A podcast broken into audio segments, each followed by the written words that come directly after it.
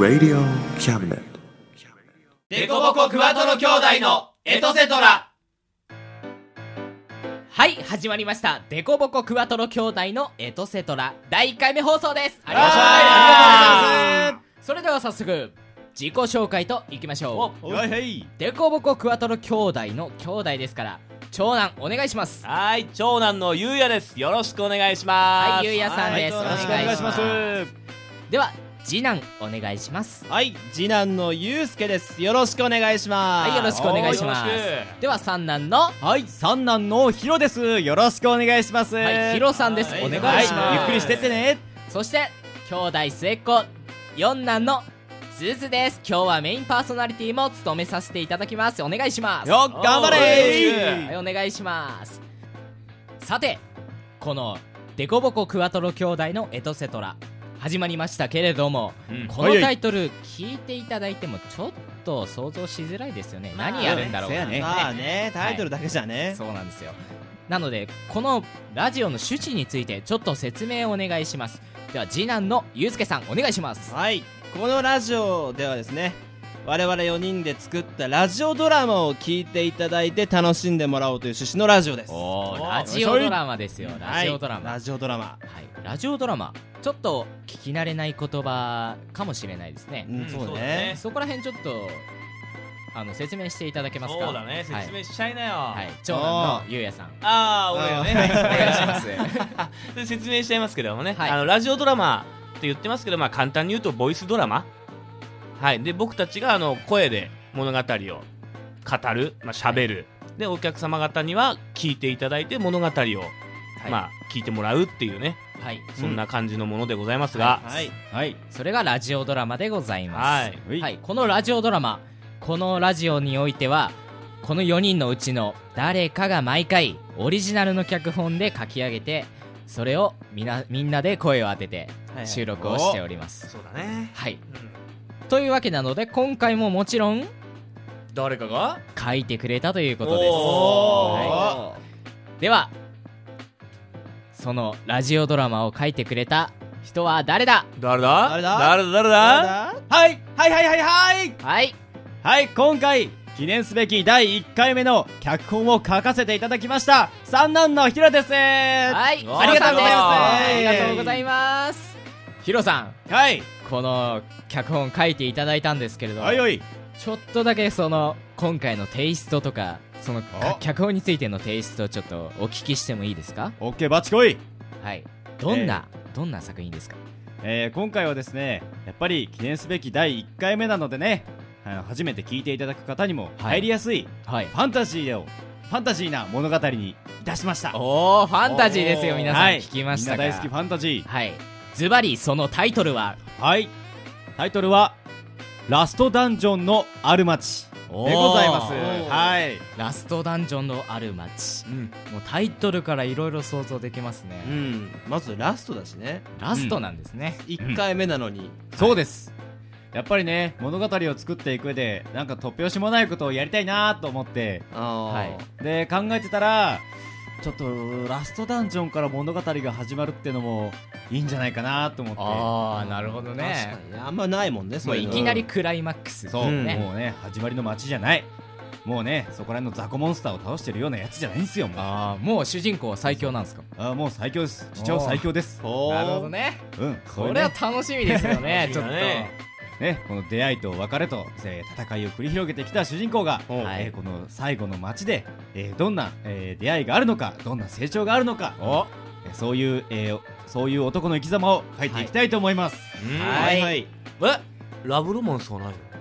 ラブロマンス。確かに。ラブファンタジーにはラブロマンスがねね。まあね。やっぱりね。男だった方がね。あラブロマンスなのかな今回の話は。ありえるね。でもラブロマンスがあるってことはエロもあるよね。エあそっロはどうかから先がね。なまあちょっとねエロがないことれさあのねみんなに聞いていただけるんでね。うん。ああそういうことね。ちょっと18禁じゃないので。ああ失礼しました。はい。年齢層がね。そうね。ただこの4人で作ったってところを考えてからねあ想像してほしいなそうだね。っていうねこの4人のエロが聞きたいという方はぜひねコメント欄に残していただけたらね。あるかもしれないけどね。ね。そうだね。ちょっとねあの男4人のねエロ来てるこちらにねこちらの宛先までね。なんかちょっと手紙まあ、かなんかホームペー送ってもらって。ジとかに書いていただければいいかなってね、まあ、本気で来られても困りますけどね、うん。えまあ、その時はヒロさんがうんね。うん。か頑張ってくれるよ。そうね。ヒロさんが書いてくれるかなと思います、おう俺が全て受け止めてやるぜ。さすがヒロさん まあねそんな感じでね、はい。あのー最初の1回目なので、えーはい。皆さんも、えー軽い気持ちでね、はい。聞いていただければと思います。はい。はい。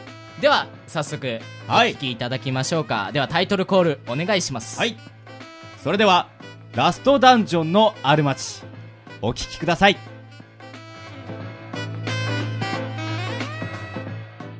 この番組は先生と生徒の素敵な出会いを応援します学習塾予備校講師専門の求人・給食サイト塾ワーク。中南米に行きたくなったら同行通訳各種手続き代行の融合サービス。日本初日本国内のタイ情報フリーマガジン D マークマガジン。タイ料理タイ雑貨タイ古式マッサージなどのお店情報が満載。タイのポータルサイトタイストリートタレントや著名人のデザインも手掛けるクリエイターがあなたのブログを魅力的にリメイク。ブログ工房 by ワールドストリートスマートフォンサイトアプリ Facebook の活用。Facebook デザインブックの著者がプロデュースする最新最適なウェブ戦略。株式会社ワークス。T シャツプリントの SE カンパニー。そして学生と社会人と外国人のちょっとユニークなコラムマガジン月刊キャムネットの提供で大江戸桜局いろはスタジオよりお送りします。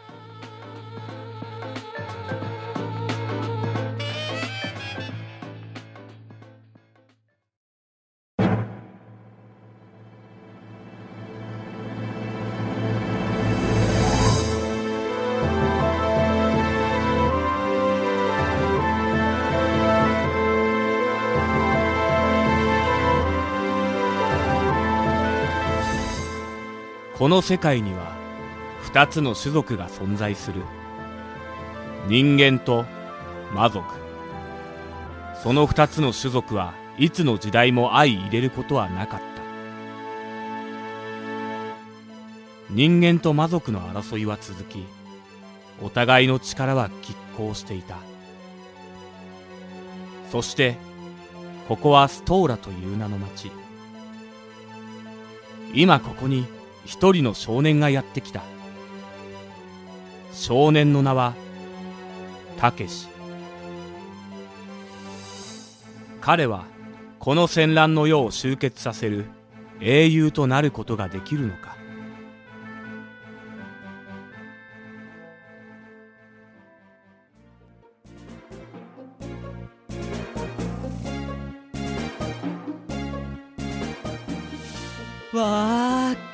がストーラか。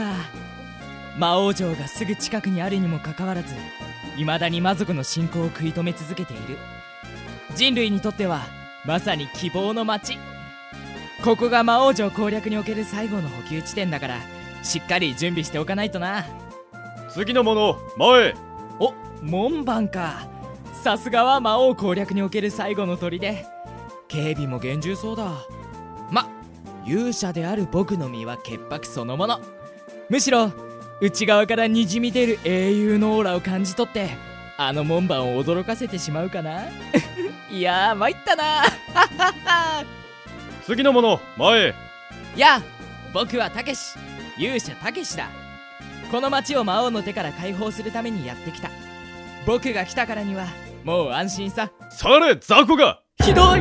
おっと旅のものであったかこれは失礼した。この町には自分こそが魔王を倒す勇者だなんだと意気込んでくる勘違いな輩が多くてな。長年門番をやっているとどうにもその類の話に神経質になってしまうのだ。なんだ。そうだったのか。では改めて貴殿のレベルを確認させてもらう。この辺りはお世辞にも安全とは言えない地域だからな。町に訪れる者には皆レベルの自己申告を義務付けさせてもらっている。自分の身は自分で守れということか。OK 僕はいずれこの世界の救世主となる男。たけし。レベルは47だ。そうか。生まれる前から出直してこい。さっきよりひどい。ここは魔王討伐における最前線の町お前のような低レベルのやつが来るところではない適当に膝に矢でも受けて故郷に帰れ。嫌だよ。そんなありふれた理由で冒険をやめるなんて。大体人のこと低レベルって言うけどあんたこそレベルいくつだよ。俺か。ずっと門番なんかやってるだけでレベルなんか上がるわけないよ。確かに。俺はこの仕事を始めてからレベルを上げていない。ほらやっぱり。俺にはもうレベルを上げる理由がなくなったから。だそれってどういうこと？あまさかあなたも膝に矢をいやステータスがカンストした。カンスト？そうだ。ついに俺も成長の限界とやらに達してしまったようだ。またまた。僕をビビらせようったってそうはいかないよ。第一能力のカンストなんてただの都市伝説でしょ？そうか？ここじゃよっぽど家に引きこもっていない限り大体のやつは成人前にカンストしてしまうぞ。そんなわけない。信じない。僕は信じないぞ。ちなみに俺の現在のレベルは99だ。9だ。9だ。なんだと？だと？だと？だと？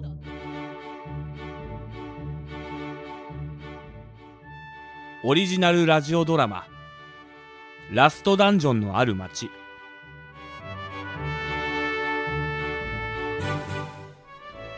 いやー一時はどうなることかと思ったけどなんとか街の中に入れてもらえたぞ。新しい街に来たらまずは武器あさりしかないよね。グフフ。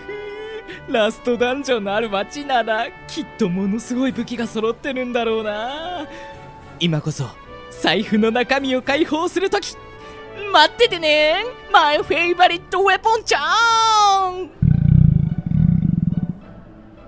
ははそういえば今朝から何も食べてなかったっけ？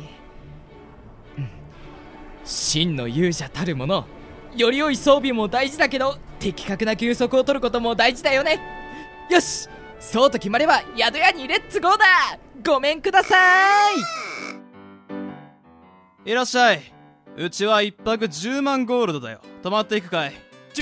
10万ゴールド？高い高すぎるよ。なんだ坊主この町は初めてかい。この辺りじゃ10万で泊まれる格安な宿なんてうちくらいなもんだぜ。これで格安？冗談でしょ？金がねえなら予想当たりな。まあ最悪。町の中なら野宿でも何日か死にはしねえよ。街の中でも何日かすると死んじゃうの？町の外で弱そうなモンスターでも倒してれば金なんかそのうち貯まるだろそんなねえもう少し安くなんない？今日この町に来たばかりでいきなり野宿なんてかわいそうだと思わない？困った人がいれば優しく手を差し伸べる。それが人情ってもんでしょ？とは言ってもうちも商売だからな。あそうだ坊主。ちょいとお使い頼まれてくれねえか。出来次第じゃあ宿代しばらくタダにしてやってもいいぞ。ただマジで？やる？やります。やらせてくださいそうかやってくれるか。いやー助かるぜ。実はお客さんに出す肉の在庫が少なくなっちまってな。余裕があるうちに取りに来たかったんだがどうにも店番が忙しくてな。代わりに取ってきてくれ。それくらいお安いご用さ僕足には自信があるからすぐに取ってきます。で何の肉なんですか？ケルベロスの肉だ。何の肉だって？だからケルベロスの肉だって。そうだな。もも肉とリブとサーロインはありったけ頼むぜ。あそれとタンもできたら持って帰ってくれ。ケルベロスってあのケルベロス？地獄の番犬の。それ以外に何のケルベロスがいるってんだ？無理っていうかケルベロスって本当にいるの？今まで会ったことないんだけど。心配すんな。適当に山を登って血の跡や飛び散った生肉の破片を追っていけばすぐに会えるぜ。それ絶対自分から死にに行ってるよね。まあ油断してたら一撃で持ってかれちまうだろうな。やっぱり無理。っていうか初対面の人にそんなお使い頼むなんてあんたどうかしてるよ。そうか。無理か。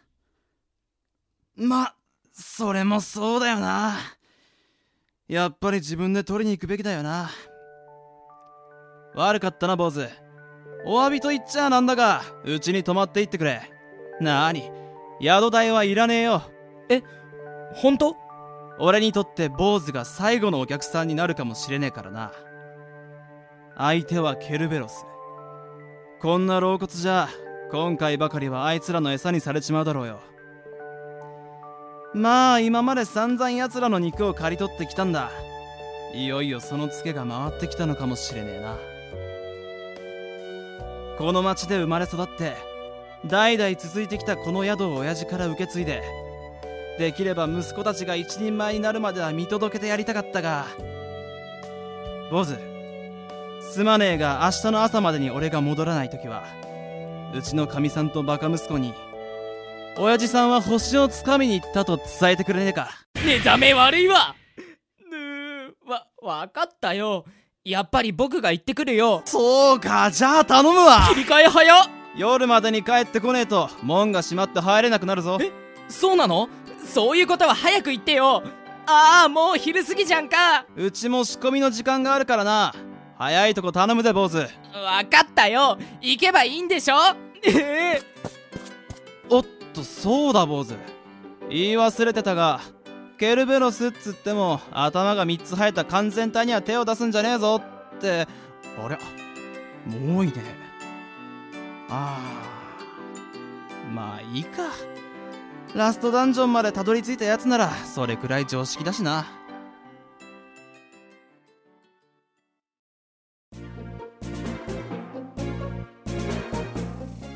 大変なことになってしまった。いくらなんでもケルベロスなんて倒せるわけないよ。相手は凶暴なモンスターだよ。頭も3つあるし人なんて丸飲みできちゃうような悪魔の獣だよ。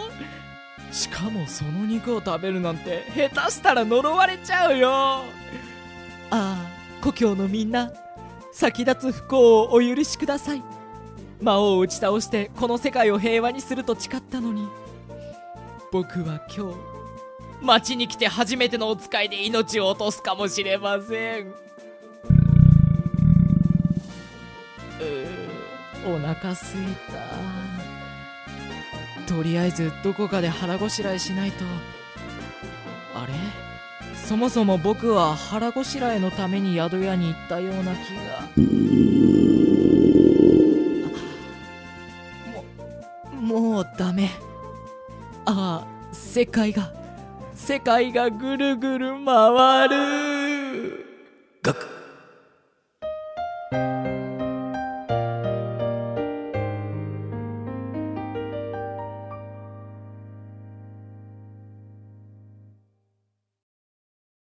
もしもし？もしもーし生きてますか？へへへこの川を渡ればごちそうがたくさん。うん。これはダメかもしれませんね。ケバブケバブケバブケバブケバブケバブ。ああれ？ここは？いやーよかった。なんとか戻ってこれたようですね。ここは町の酒場です。あなたが店の前で倒れていたので運んで介抱していたんですよあなたは一体？私はここのマスターです。と言っても今日一日の臨時ですけどね。そそうなんですか。あ助けてもらってありがとうございました。僕はたけしと言います。たけし君ですか。それにしてもどうしてあんなところに倒れていたんです？外のダンジョンならともかく街の中は安全だと思いますが。うそれはお腹空いてるんですか？倒れている間もずっと鳴っていましたけど。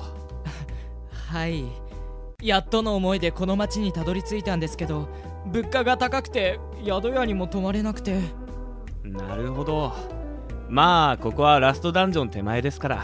それまでの街とはいろんな意味で予想外のこともあるでしょうね。はあ。やっぱり僕にラストダンジョンなんてまだ早すぎたってことですかね。まあまあそう気を落とさずに。あそうだ。いいものがありました。ちょっと待っててください。お待たせしました。これをどうぞ。えっとこれは？私特製元気が爆発するスペシャルドリンクです。いやでも僕お金そんなに持ってないです。ご心配なく。これは試作品ですからお代はいただきません味見だと思ってどうぞ飲んでみてください。いいいんですか？ありがとうございますマスター。あなたはこの街で出会った中で一番まともで親切な人です。いただきます。ここれは。どうしました？うまいそれになんだか体の底から力が溢れるような気がします。そうですか。それはよかった。ごちそうさまでした。よーし。今の僕ならなんだかケルベロスにも勝てそうな気がしてきたぞ。ありがとうマスター。僕行ってきます。はい頑張ってください。やれやれ。あのレベルではケルベロスに挑むどころか街の外をうろつくことさえ難しいだろうにむしろよくここまでたどり着けたものです。よほど戦闘から逃げ回っていたかあるいは。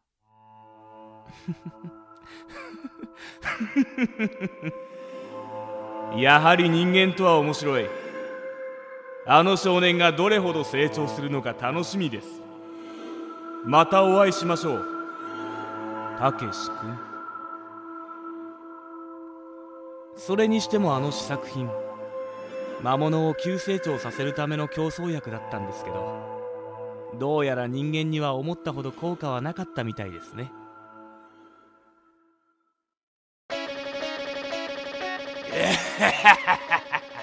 地獄の豪華で消し済みになるがいい。わインフェルノプロミネンス。無理無理無理無理無理。やっぱケルベロいよ。ほらほら倒したこと。逃げてばかりじゃ。俺らケルベロスには勝てね逃げるわこんなの。あちちくそ。これじゃあ肉を剥ぎ取るどころかこっちが平沼になっちゃうよ。我らに勝負を挑むオルカ者は久しぶりだ。たっぷりと地獄を味わわせてやろう。え そういうこった。おらおらもっと逃げ回れお助けいいぞもっと泣き叫んで命乞いをしろ。恐怖でこわばった肉の方が噛み応えがあってうまいからな。いやだ。こんなところで死にたくない。まずは一番うまい足からだ。くぞこそもうダメだ。おいちょっと待てや。ああなんだ今いいところなんだから少し黙っていろ。てめえは昨日荒らした牧場で一番うまい牛を食っただろうが。今度は俺が肉を食う番だろうがよ。そんな昔のことは覚えとらんわ。ふざけんなよ。話が違うぞ。なーに案ずるな。食べる頭は違えど腹に入れば等しく我らの糧になるのは変わらんのだからな。そういうこと言ってんじゃねえ。俺は自分で獲物の肉を噛みしめたいんだよ。おい左の頭のやつてめえも黙ってねえでなんとか言えよ。相変わらず血の気の多い頭ですね。わあの左の頭も喋るんだ。てっきり飾りかと思ってた。失礼。な誰が飾りですか？あと私のことを左のやつとか左の頭とか呼ばないでください横の頭どもと同列に扱われるのはいささか侵害ですから。あごめんなさい。分かればよろしい。おい左の話をそらすんじゃねえぜ。てめえはこの獲物を真ん中の頭に食われてもいいのかって聞いてんだよ。左のと呼ぶなとあれほど。別にどちらでも構わないと思いますけどどの道腹に入れば同じことに変わりはありませんしそもそも私は人間の肉は好みではないの。で そら左のやつもわしの方が正しいと言ってるぞ。分かったら左のやつのように黙ってろ。別に正しいとは言ってません。何？私はこんな人間一人いたぶったところで体力の無駄遣いだと思ったので黙っていたんです。どうせ食事の何たるかも理解していないあなたたちのことですから黒焦げになった肉か血抜きもしていない生臭い肉が腹に入るだけでしょまったく。私の身にもなってくださいよ。消化不良でも起こしたらどうするんです。おいお前。ずいぶんでかい口を叩くではないか。いつも口ばっかで役に立たねえくせに調子に乗るんじゃねえぜ。それはあなた方がいつも私の話を聞かないからです。ああれ？なんか仲間割れしてる？大体なケルベロスというのは真ん中の頭。つまりこのわしこそがリーダーなのだ。お前たち両サイドはいわば子分黙ってわしに従っていればよいのだ。誰が子分だ？誰が？言っとくけどな。てめえをリーダーだと思ったことは一度としてねえぜ。同感です。そもそもケルベロスの頭にそんな序列は存在しません。なんだと？そもそもあなたたちがバカだから私はななんだかよくわからないけどこれはチャンスだ。今のうちに逃げ。いやいや逃げちゃダメだ。逃げちゃ。僕はいずれ魔王を倒して世界を救う男。この困難を乗り越えなくちゃ。そうだ。昔ピンチの時に使えっておじいちゃんに教わったあの必殺技。あんまり覚えていないけど確か剣の先に大きな弾を作るイメージで。魔力を集中させる。だったっけ？よーし。やってやる。やってやるぞ。あの人間一体何を？なんだろう。いつもより魔力が上がってる。きっとマスターにもらった栄養ドリンクのおかげかな。よーし。あとは技名をかっこよく叫びながら剣を振り下ろす。いくぞ。ー爆砕波動だああれあれれ？れなんだこの巨大な魔力は？ああのガキすっかり忘れてたぜ。っておおいおいまさかそいつをぶっ放すつもりじゃねえだろうな。あーバレた。いやぶっ放したいんだけどこれどうやって放てばいいの？知るかなんでそんな技を使おうと思ったんだよ。だって必殺技ってこういう時に使うものでしょ？だ。剣に集めた魔力が重すぎてもうバランスが取れない。どんどん大きくなってますよ。おのれ我らを道連れにするつもりか。そんなこと言われたってこれどうやって小さくするのか知らないもん。嘘だろももうダメだ。爆発する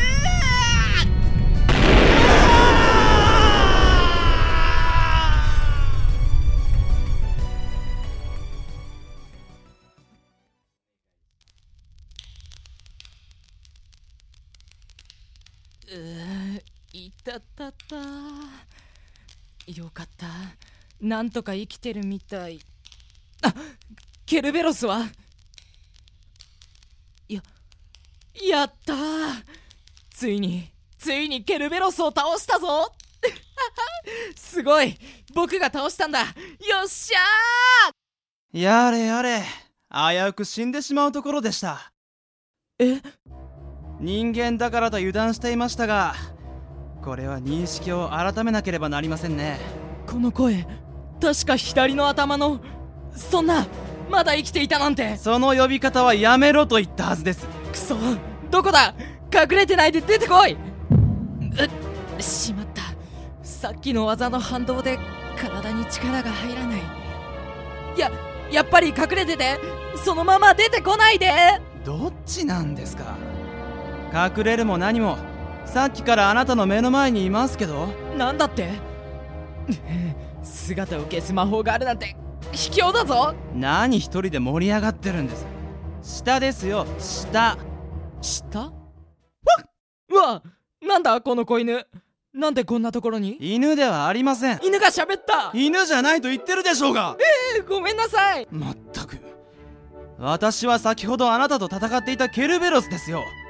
と言っても他の頭は爆発に巻き込まれたので今は分離した私しか残っていませんけどね。ケルベロスってそんなことできるの？ええ。三つ首となったケルベロス完全体は状況に応じて分離して活動可能です。まあ能力が著しく低下するので敵を前にして使ったりはしませんがね。もしかしてあの2頭は君が爆発に巻き込まれないように自らを犠牲に？そこまでして仲間に望みを託すなんて敵ながらあっぱれなやつだったんだね。いえ私が生き残るために奴らを盾にしただけですか？君は鬼か？いやー邪魔な部分がなくなってむしろすっきりしましたよ。ああそうだ。もうあなたと戦う意思はありませんので安心してください。とっさの分離だったので肉体も魔力もほとんど失ってしまいましたからね。そうなんだ。よかったそれはそうとずいぶん派手にやってくれましたね。ご覧なさい。せっかくの寝床が爆発で崩壊してしまったではないですか。いやそれは。この責任はきっちり取ってもらいますからね。えー、そんな。私を町に連れて行き人間の料理をご馳走しなさい。それで手を打ちましょう。え？私は以前から人間たちの洗礼された料理に興味がありましたしかし人間と魔族は相入れぬ種族。地獄の番犬たる私が町に入ろうものなら戦闘は避けられません。しかしこの姿であなたについていけば怪しまれることはないでしょう。僕に魔物を町に入れる手引きをしろっていうのか？ご心配なく町に入った途端に人間を襲ったりはしません。あなた方の血は臭いし肉もまずいということはあの野蛮な頭どもといた時に嫌というほど理解しています。一通り食事に満足したら帰りますよ。そういうことなら分かったよ。交渉成立ですね。そうと決まれば早速町に向かいましょう。ここから一番安全に町まで戻れる道をご案内します。あどうも。えーっと君なんて呼べばいい？私としたことが失念していましたさすがに街中でケルベロスでは怪しまれてしまいますね。うん。何か適当な名前をつけてください。うーんそうだな。じゃあネロっていうのはどうかな？ネロですか。何故その名前に？実はうちのまさかあなたの家の近くにいた野良犬の名前なんてふざけた思いつきではありませんよねうちの町でネロは旅人って意味なんだ。うん。なるほど。悪くないですね。危ね何か言いましたか？えいや何も。じゃあ決まりだね。僕はたけし改めてよろしく。ネロ。こうしてたけしはラストダンジョン手前にして初めての仲間ネロを迎えたのであった。たけしの冒険はまだまだ続くでも僕お金持ってないよ。仕方ないですね。支払いは私のへそくりからお出ししましょう。とりあえず1000万ゴールドほど渡しておけば足りますか？1000万？ねネロ様。どうか僕を子分にしてくださモンスターの射程。いや子犬の射程となったたけしの運命やいかに。い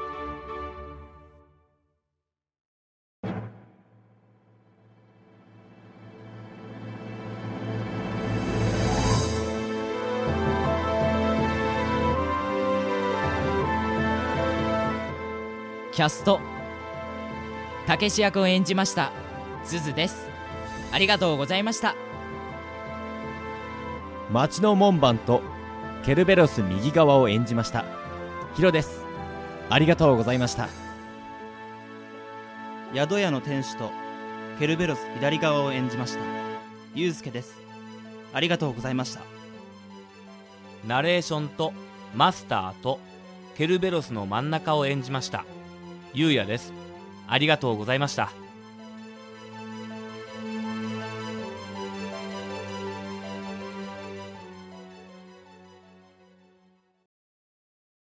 ボコクワトロ兄弟のエトセトラ。はいラストダンジョンのある街お聞きいただきました。いかがでしたでしょうか？いかがでしたか？楽しんでいただけましたかね？楽しんでいただけれいばね。やー僕らもこの収録めっちゃ楽しかったんですけどねすごい楽しかったですすげえ楽しかったんですけどね。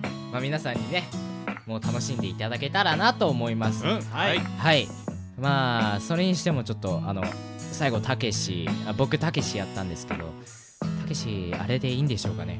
あれ？なんかなんか最初、ね。最強だって話聞いて最初たはずなんだけど、もうラストダンジョンで始まりの街じゃないんですよとか言ってたのがね。ねそしたらレベルがいくつだっけ？で彼のレベルは47です47ですね。47で門番が？門番はレベル99ですキリ。あれ？あれ？まあねやっぱり。50以上も差があるよ。うん。やっぱりねラストダンジョンの街で生まれ育つ門番ですからうん。はい。やっぱりあの成長の度合いも違うわけですよ。まあまあまあうん。ちょっと強そう強すぎますよねあの門番。そうそう。もう子供の頃からね 英才教育を受けてね。成人前にはカンストしてしまうぞとかね。そうです。うそういう町の人は全員強いってことだね。そうです。はい。もう。たけしより。うん。ちなみに宿屋の主人のレベルは？でちなみに僕の中では宿屋の主人はレベル100に設定させてもらってああるうん。門番より1個上。1個上です。ああー。で結構なんかあのあの怪しげな雰囲気でうん。最後終わった、あのマスター。あいたねマスター。マスターはあれは？マスターのレベルは秘密。あでーすなんですね。うん。まあね。これからあのたけし君がね、はい。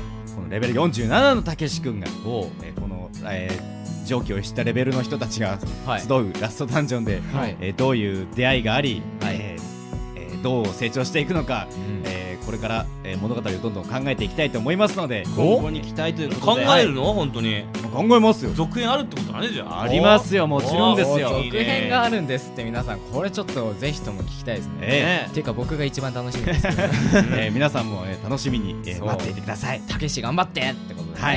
はい、はい。まあそんなうんこんなで。はいこんなはい。はい何かありますか？ああそうですね。僕の方からお知らせを、はい。じゃあ一つだけ。はい。はい。はい。えっと今見ていただいてるそのネットラジオ。はい。たそそこにあの用意できると思うんですがあの僕たちで作ったサイトはい。もあのご用意しますので、はい。あの今後こういう作品見たいよとかはい。あの今日の面白かったよとかそういうこと優しいお言葉とかあの、うん。アドバイス的なものも、あのそちらの方にいただけたら僕たちみんな嬉しいので。いやもう本当にね。はい。あ聞いてくれてる人いるんだみたいな、ね、もうそれだけでね嬉しいから頑張ろうってねなるね。はい。なので聞いたよだけでもいいよね。はいそうです。明日も頑張って生きようっていう気になる。そうそうそうそう、なんでねあのそちらのサイトの方もあのよろしかったら時間ある時でいいんであの来ていただければと思っております。はい、はい。そうなんです。というわけでね、はい、まあ、今回はヒロさんのラストダンジョンのある街でしたけれども、うん。次回は誰の作品になるんでしょうね。ちょっとそこら辺もお楽しみにしていただいうて。そだね。誰になるのかねまだまだわからないからね。もしかしたらまたヒロの可能性もね。そうね。まあなきにしにはあらず、うん。ラストダンジョンのある街2 2みたいなね。もう続編できちゃった。うん。あれ？書けなかったのかな？みたいなね。まあ そこら辺はね。まあ俺らも頑張るけどね。はい。頑張りましょう、うん。はい。はい。皆さんねではい。いいラジオにしていきましょう。はい、はい。ありがとうございます。今回はヒロさんが書いてくれました。はい。ありがとうございますでは来月の作品をぜひお楽しみにください。はい。はい。はい。というわけでデコボコクワトロ兄弟のエトセトラ第1回目放送お聞きいただきました。ありがとうございました。ありがとうございました。それではまた来月お会いしましょう。バイバイ。バイバイ。またねこの番組は先生と生徒の素敵な出会いを応援します学習塾予備校講師専門の求人・給食サイト塾ワーク。中南米に行きたくなったら同行通訳各種手続き代行の融合サービス。日本初日本国内のタイ情報フリーマガジン d マークマガジン。タイ料理タイ雑貨タイ古式マッサージなどのお店情報が満載。タイのポータルサイトタイストリートタレントや著名人のデザインも手掛けるクリエイターがあなたのブログを魅力的にリメイク。ブログ工房 by ワールドストリート。スマートフォンサイトアプリ Facebook の活用。Facebook デザインブックの著者がプロデュースする最新最適なウェブ戦略。株式会社ワークス。T シャツプリントの SE カンパニー。そして学生と社会人と外国人のちょっとユニークなコラムマガジン月刊キャムネットの提供で大江戸桜局いろはスタジオよりお送りしました